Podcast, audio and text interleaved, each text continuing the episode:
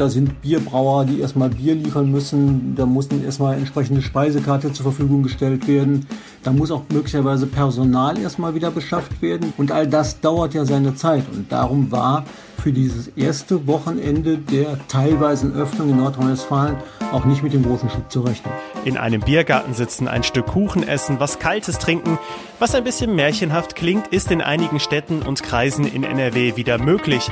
Aber viele zögern noch. Alles dazu heute hier im Aufwacher. Ich bin Florian Pustlauk. Hi. Rheinische Post Aufwacher. News aus NRW und dem Rest der Welt. Es ist ein wichtiger Schritt zurück zur Normalität. Am Wochenende konnten die ersten Gastronomien zumindest ihre Terrassen und Biergärten wieder öffnen. Münster ist die erste Stadt in NRW, wo Restaurants, Cafés und Bars bald sogar schon wieder innen öffnen könnten, nach Monaten der Schließung. Darüber spreche ich jetzt mit Georg Winters von der Rheinischen Post. Hallo. Hallo. Erstmal müssen wir kurz klären, Warum ist gerade die Gastronomie so eine emotionale Angelegenheit in der Pandemie? Ja, weil die Gastronomie halt zu den Branchen gehört, die am heftigsten ähm, vom Lockdown betroffen gewesen sind. Die haben jetzt insgesamt, glaube ich, sieben Monate am Stück äh, nicht mehr aufmachen dürfen. Das ist natürlich teilweise unterschiedlich gewesen in anderen Bundesländern.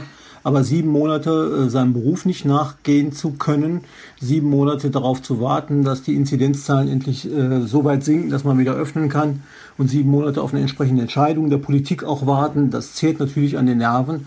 Und es äh, drückt natürlich aufs Portemonnaie vor allen Dingen auch. Ja, aber auch umgekehrt, ne? Bei, bei uns, die gerne mal was essen gehen würden, ist das natürlich auch ein wichtiger Schritt zurück in die Normalität, ne? Ja, klar, jeder von uns geht gerne mal ins Restaurant was essen, jeder geht gerne auch mal ein Bier trinken, jeder würde sich freuen, wenn er mal wieder im Biergarten sitzen könnte, gerade jetzt, wenn irgendwann das Wetter vielleicht auch mal wieder ein bisschen besser wird und dauerhaft besser wird dann würden wir sowas alle gerne machen. Und äh, da spielen uns jedenfalls derzeit natürlich die sinkenden Infektionszahlen in die Karten. Die Infektionszahlen ist ein gutes Stichwort. Kurz zusammengefasst, warum dürfen diese zwölf Kreise und Städte in NRW denn öffnen? Ja, das ist ein kompliziertes Gespräch. Das steht ja in der Corona-Schutzverordnung des Landes drin. Und äh, da dürfen halt jene Regionen dann öffnen, in denen die Inzidenz, die Wocheninzidenz an fünf Werktagen erstens unter 100 liegt und dann müssen danach nochmal zwei Wochentage weiter vergangen sein. Das heißt also nach sieben Tagen dann dürfen diese Städte und Kreise ihre Außengastronomie wieder öffnen. Und das galt am Samstag schon für die ersten sieben waren es, glaube ich, der Kreis Viersen, Soest, Coesfeld, Höxter, der Rhein-Sieg-Kreis und die Städte Münster und Mülheim.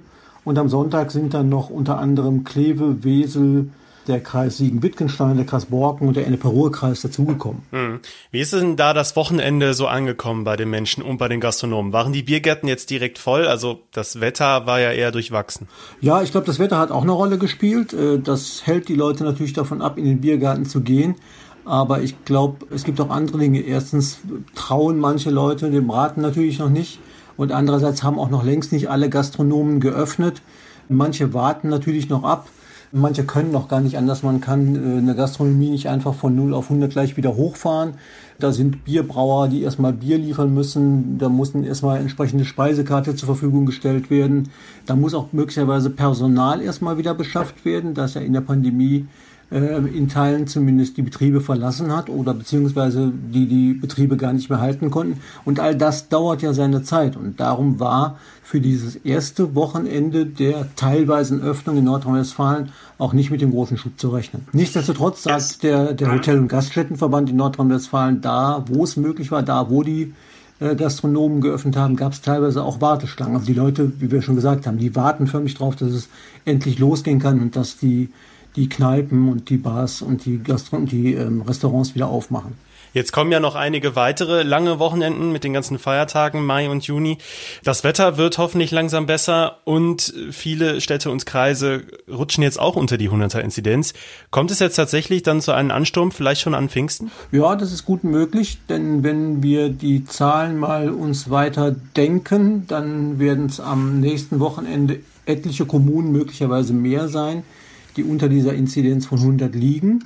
Und es gibt ja einige Kommunen, äh, die möglicherweise unter 50 liegen und dann die Innengastronomie schon öffnen dürften. Münster ist ja immer das Paradebeispiel. Ich habe heute mit dem Sprecher der Stadt nochmal geredet, der mir gesagt hat, sie prüfen das in der kommenden Woche. Also die haben noch keine endgültige offizielle Entscheidung gefällt, aber vieles deutet darauf hin, zumal Münster ja auch Modellkommune ist, dass da einiges passieren wird. Das gleiche gilt, wenn das so bleiben würde, auch in den Kreisen Coesfeld und Soest, die dürften auch öffnen. Jetzt könnte zum Beispiel auch Düsseldorf bald wieder öffnen. Auch hier liegt die Inzidenz inzwischen unter 100, unter diesem Grenzwert. Das bedeutet natürlich nicht, dass die auch öffnen, sondern theoretisch dürfen sie es nur. Aber es ist ja gut möglich, dass da geöffnet wird. Ähm, steigt da auch die Sorge, dass gerade an so Touristen-Hotspots, ich stelle mir jetzt die Rhein-Ufer-Promenade vor, bei gutem Wetter an einem Feiertag, das könnte ziemlich überlaufen werden, oder? Ja, also weiterhin gelten ja die Hygiene- und Abstandsregeln, die sind ja nicht aufgehoben. Das heißt, die Leute müssen sich an diese Regeln halten, sie müssen weiterhin ihre Maske tragen. Ähm, man kann nicht einfach äh, so tun, als wenn alles jetzt vorbei wäre. Das ist sowieso der erste Fehler, den, der ist ja schon mehrfach gemacht worden. Äh, das darf kein zweites Mal passieren, aber man läuft natürlich Gefahr, erst recht, wenn schönes Wetter wäre, dass dann doch die Leute in Massen nach draußen drängen und die Rheinpromenade, die Uferpromenade in Düsseldorf hat das ja schon mal erlebt. Da ist, glaube ich, erstens, glaube ich, die Disziplin der Menschen eigentlich gefragt, auch wenn das vielleicht ein naiver Wunsch ist, aber die ist gefragt und ähm, vielleicht auch ein bisschen Zurückhaltung, nicht sofort wieder so zu tun, als wenn alles ganz normal wäre, sondern im Grunde jeden Schritt sich da sorgsam zu überlegen und vielleicht nicht gerade die Hotspots äh, aufzusuchen, sondern sich vielleicht auch ein Plätzchen zu suchen, das nicht so überlaufen ist. Ja, ich glaube, da ist die Sorge ja auch groß, dass es zu so einem Hin und Her kommen könnte mit dieser 100er-Inzidenz. Also fünf Tage am Stück unter 100, dann zwei weitere Tage, bis die Gastronomie außen öffnen darf. Jetzt könnten die Zahlen dann ja schon wieder steigen. Da müssten die Gastronomen, die dann das Bier besorgt haben, die dann die Speisekarte und das Personal besorgt haben, die müssten dann wieder schließen vorübergehend. Das darf natürlich eigentlich nicht passieren, ne? Nee, das darf natürlich nicht passieren. Und ich glaube, auch das ist natürlich ein Grund, warum die Gastronomen warten. Denn diejenigen, die jetzt unter 100 sind, werden wahrscheinlich still und leise auch die Hoffnung haben, dass sie bis zum kommenden Wochenende nochmal deutlich weiter nach unten gegangen sind. Und dann würde im Grunde der Spielraum umgekehrt nach oben, bis die 100er Grenze wieder erreicht ist, natürlich auch dann wieder steigen. Das ist wahrscheinlich auch die Hoffnung der Gastronomen. Die Gastronomen haben natürlich jetzt auch die Gelegenheit, wieder unter Beweis zu stellen, dass ihre Sicherheits- und Hygienekonzepte funktionieren. Darauf haben sie ja immer gepocht, genauso wie der Einzelhandel. Und jetzt ist natürlich die Gelegenheit, zumindest das zu beweisen. Äh, denn wenn das vernünftig funktioniert in den ähm, Restaurants und Kneipen, dann gibt es keinen Grund, warum ausgerechnet dadurch die äh, Infektionszahlen wieder steigen sollten. Ja, zum Abschluss noch die Frage, wenn ich jetzt da wohne, wo die Außengastronomie öffnen darf, äh, wann darf ich rein? Aktueller negativer Test, voll geimpft oder genesen, ne? Alles, genau. Also ich muss entweder geimpft sein, zweimal geimpft worden, ich muss also einen vollständigen Impfschutz haben und das muss seit mindestens 14 Tagen der Fall sein. Oder ich muss einen aktuellen ähm, Test vorlegen oder ich muss eben diesen, diesen Genesen-Nachweis erbringen, der muss dann mindestens 28 Tage alt sein und darf nicht länger als sechs Monate sein. Das heißt, ich muss also einen positiven Corona-Test haben, um zu sagen, ich habe Corona gehabt und ich bin jetzt wieder genesen. Das sind weiterhin die Voraussetzungen, die gelten. Ja, vielen Dank, Georg Winters. Gerne. Ja, und weil sich da so viel ändern kann, auch jetzt in dieser neuen Woche, packen wir euch einen Link in die Show Notes, damit ihr nachlesen könnt, was jetzt wo genau in den Städten und Kreisen in NRW auch bei euch gilt. Kommen wir jetzt zu kleinen Viechern, die auch in Biergärten und Terrassen jetzt, wenn das Wetter besser wird, wieder für einige Probleme sorgen könnten. Und zwar der Eichenprozessionsspinner. Kleine, haarige, giftige Raupen sind das, beziehungsweise die Larven des Eichenprozessionsspinners. Und die sind nicht nur für Bäume eine echte Gefahr, meist sind sie in Bäumen, Eichen natürlich, weil sie da in den Baumkronen regelrecht alles kahl fressen sondern auch für uns Menschen können die Raupen ganz schön gefährlich werden. NRW-Städte warnen aktuell vor den Larven und deshalb spreche ich jetzt darüber mit meinem Kollegen Christoph Schröter. Herzlich willkommen im Podcast. Hi. Danke. Ja, diese Raupen sind ja jetzt gar nicht neu, aber wir müssen trotzdem auch jetzt in diesen Tagen wieder besonders aufpassen, ne? Ja, es ist jetzt wieder so weit, dass die Raupen des Eichenprozessionsspinners jetzt schlüpfen. Der ist ja in den vergangenen Jahren, hat er ja eine gewisse unrühmliche Berühmtheit erlangt. Das Gefährliche an der Sache ist, dass die Haare, diese Raupe hat ziemlich lange Haare und wenn man mit den Haaren irgendwie in Kontakt kommt, dann können das irgendwie unangenehme Reaktionen auslösen. Also es kann auch teilweise gefährlich werden. Man sieht die auch oft gar nicht. Also ich kenne das von so Bäumen, da stehen dann Schilder vor, die sind eingezäunt, sieht ganz gruselig aus, aber eigentlich sieht es halt aus wie ein völlig ungefährlicher Baum. Aber was uns da droht, sind Hautausschläge, Bindehautentzündungen, Juckreiz. Das alles durch die Haare der kleinen Larven, die dann auch mit dem Wind verbreitet werden können. Wenn ich diese Larven des Eichenprozessionsspinners noch nie gesehen habe, wie sehen die aus? Ja, wie kann man die identifizieren? Also die sind so längs gestreift, ist schwarz, grau, gelblich von, von der Farbe her. Aber das Markante sind halt diese ewig langen Haare. Die sind halt insgesamt länger als die Raupe hoch ist. Also das ist schon sehr auffällig, sind weiße Haare. Und daher kommt dann vermutlich auch der Name Prozession, dass die Raupen auf den Bäumen, also bevorzugt auf Eichen, deswegen halt auch der Name, in langen Prozessionen hintereinander herkriechen, also manchmal meterlange Reihen, wo diese Raupen dann halt hintereinander herkriechen und dann Richtung Blätter vermutlich, um die, Bäume dann, wie du ja schon sagtest, dann kahl fressen. Also die sind selten einzeln unterwegs, daran kann man sie halt schon ganz gut erkennen. So, was ist denn jetzt, wenn ich im Wald oder in einem Park unterwegs bin und ich merke, dass ich mit diesen Härchen Kontakt hatte? Was mache ich dann? Genau, ganz wichtig ist, dass man nicht anfängt zu kratzen. Also es wird wahrscheinlich die erste Reaktion, die man so spüren wird, ist, dass es halt juckt. Man soll aber, wie man das bei Bückenstichen ja auch sagt, man soll nicht anfangen zu kratzen. Hier besteht halt die Gefahr, dass man dann die Haare, die sich auf die Haut gesetzt haben, dass man die noch weiter in die Haut reinreibt und sie dann noch schlechter wieder wegbekommt. Das nächste Wichtige ist, dass man die Kleidung wechselt, so möglichst sofort. Also jetzt nicht mitten auf der Straße unter der Eiche schon, sondern am besten man geht da nach Hause, zieht seine Sachen aus, schmeißt die wahrscheinlich am besten dann in die, in die Waschmaschine, dass die ganzen Haare, die darauf hängen, auch dann abgespült werden und geht selber duschen, gründlich duschen, Haare waschen. Was man dann daraufhin macht, ist halt, halt die Frage, was für Symptome dann auftauchen. Du hattest ja schon gesagt, so Hautausschläge kann anfangen zu jucken. Das wären jetzt wahrscheinlich noch nicht so die schlimmsten Sachen, aber es kann auch sein, dass man halt Atembeschwerden kriegt, also dass man so schon fast wie, als man so einen Asthmaanfall dann sollte man auf jeden Fall einen Arzt aufsuchen oder auch, wenn man von diesen Härchen welche in die Augen bekommen hat. NRW ist ja auch eines der Bundesländer in Deutschland, die am meisten davon betroffen sind. Deshalb werden in vielen verschiedenen Städten bei uns Schutzmaßnahmen ergriffen. Dazu gehört zum Beispiel Düsseldorf. Was ergreift die Stadt jetzt für Maßnahmen? Also insgesamt gibt es in Düsseldorf, habe ich jetzt gelesen, 7500 Eichen.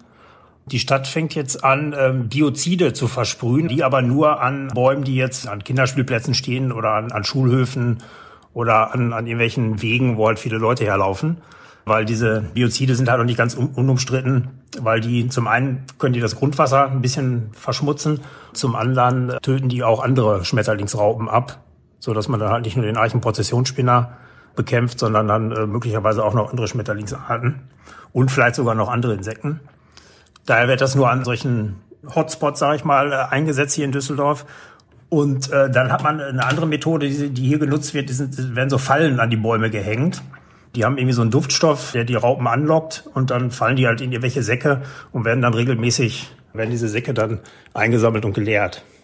Was man auch noch machen kann in anderen Städten, dass man mit so einer Art Staubsauger an den Eichen die Raupen dann ähm, quasi wegsaugt oder sie halt händisch einsammelt, was natürlich ein bisschen aufwendiger ist als jetzt einfach irgendwie so Fallen dahin zu hängen. Jetzt habe ich ja gerade eben gesagt, das ist nicht neu. Also im letzten Jahr erinnere ich mich da gut dran, weil ich da einige Bäume gesehen habe, die betroffen waren. Aber jetzt muss ich auch zugeben, dass bis vor wenigen Jahren ich noch nie von diesem Eichenprozessionsspinner etwas gehört habe. Geht mir genauso. Also in meiner Kindheit habe ich von dieser Raupe nie was gehört. Ich vermute mal, da wo sie aufgetaucht ist, war sie wahrscheinlich halt immer schon ein Problem, aber das war halt äh, viele Jahre lang nur in manchen Regionen in Deutschland.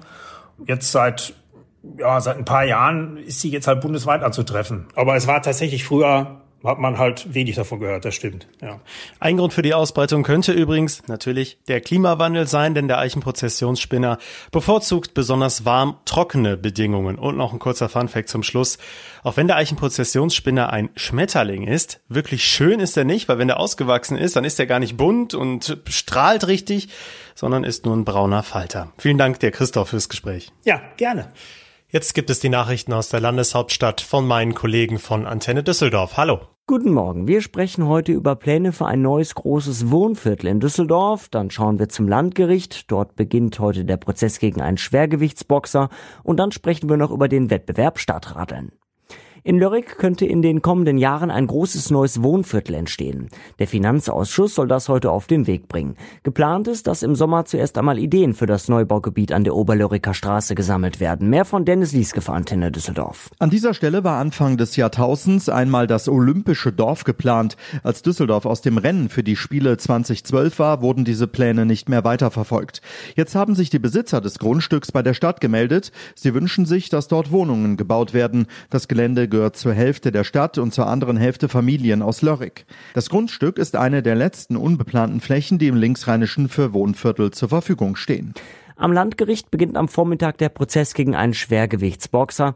Der 20-Jährige aus dem Ruhrgebiet soll auf der Rheinuferpromenade im September letzten Jahres einen jungen Mann niedergestochen und lebensgefährlich verletzt haben. Jetzt muss er sich wegen versuchten Totschlags verantworten. Marc Pesch hat die Einzelheiten. Akron B. gilt als deutsches Boxtalent in der Schwergewichtsszene. Neun von zehn Kämpfen hat der junge Mann mit dem Spitznamen Tyson gewonnen. Jetzt entscheidet über ihn allerdings nicht der Ringrichter, sondern die Justiz. Der Boxer soll nach einem Streit auf der Rheinuferpromenade ein Messer gezogen und zugestochen haben. Die Verteidigung spricht von Notwehr. Dem Angeklagten drohen 15 Jahre Haft. Zehn Verhandlungstage sind angesetzt. Bisher haben sich rund 300 Teams mit über 3000 Radfahrern zum Stadtradeln ab Donnerstag angemeldet. Drei Wochen lang werden sie an dem Klimaschutzwettbewerb teilnehmen, bei dem Düsseldorf im letzten Jahr Platz 3 in NRW erreicht hatte. Tanja Marschall hat mehr Infos. Dabei war Düsseldorf gegen fast 1500 andere Kommunen angetreten. Mit rund 280 Stadtradeln-Teams, 6300 Radfahrern und mehr als 1,3 Millionen Gesamtkilometern war unsere Stadt damit die beste Großstadt in NRW. Ab Donnerstag zählen jetzt wieder alle Fahrten, die per Rad oder E-Bike zurückgelegt werden, für das Kilometerkonto. Egal ob der Weg zur Arbeit, in der Freizeit oder zum Einkaufen. Für die Teams gibt es Sonderkategorien wie Schulen, Vereine, Unternehmen oder Stadtteile. Wer mitmachen möchte, kann sich noch anmelden. Und soweit der Überblick aus Düsseldorf. Mehr Nachrichten gibt es auch immer um halb bei uns im Radio und rund um die Uhr auf unserer Homepage antennedüsseldorf.de. Die Themen könnten heute auch noch wichtig werden. Schnelleres Internet und zwar überall in Deutschland. Das wünschen sich natürlich die meisten von uns. Und die Telekom gibt heute ein Update zum Glasfaserausbau. Denn schon länger ist bekannt, dass Milliarden in das Glasfasernetz in Deutschland investiert werden sollen. Die Reisebranche steckt weiter mitten in der Krise. Aussicht auf Entspannung gibt es nur wenig, auch wenn im Sommer zumindest Reisen in Deutschland und vielleicht auch innerhalb Europas möglich sein könnten. Der CEO der Fluggesellschaft Eurowings stellt heute die aktuelle Lage kurz vor Start der Sommersaison vor. Wie funktioniert der islamische Religionsunterricht in NRW? Darüber spricht heute Bildungsministerin Yvonne Gebauer in einer digitalen Pressekonferenz. Das Wetter ist erstmal sehr unbeständig zum Wochenstart. Zwar zeigt sich auch mal die Sonne, allerdings kann es immer wieder regnen und es sind auch Gewitter möglich stellenweise bei 11 bis 15 Grad. In den nächsten Tagen bleibt es wechselhaft, es kann dann aber auch etwas länger mal trocken bleiben. An den Temperaturen ändert sich nur wenig. Das war der Aufwacher für Montag, den 17. Mai 2021. Ich hoffe, es hat euch gefallen, ihr habt euch informiert gefühlt. Schickt uns euer Feedback immer gerne an aufwacher.rp-online.de. Jetzt wünsche ich euch erstmal einen guten Start in die neue Woche. Ich bin Florian Pustlauk. Macht's gut. Mehr Nachrichten aus NRW gibt's jederzeit auf RP Online. rp-online.de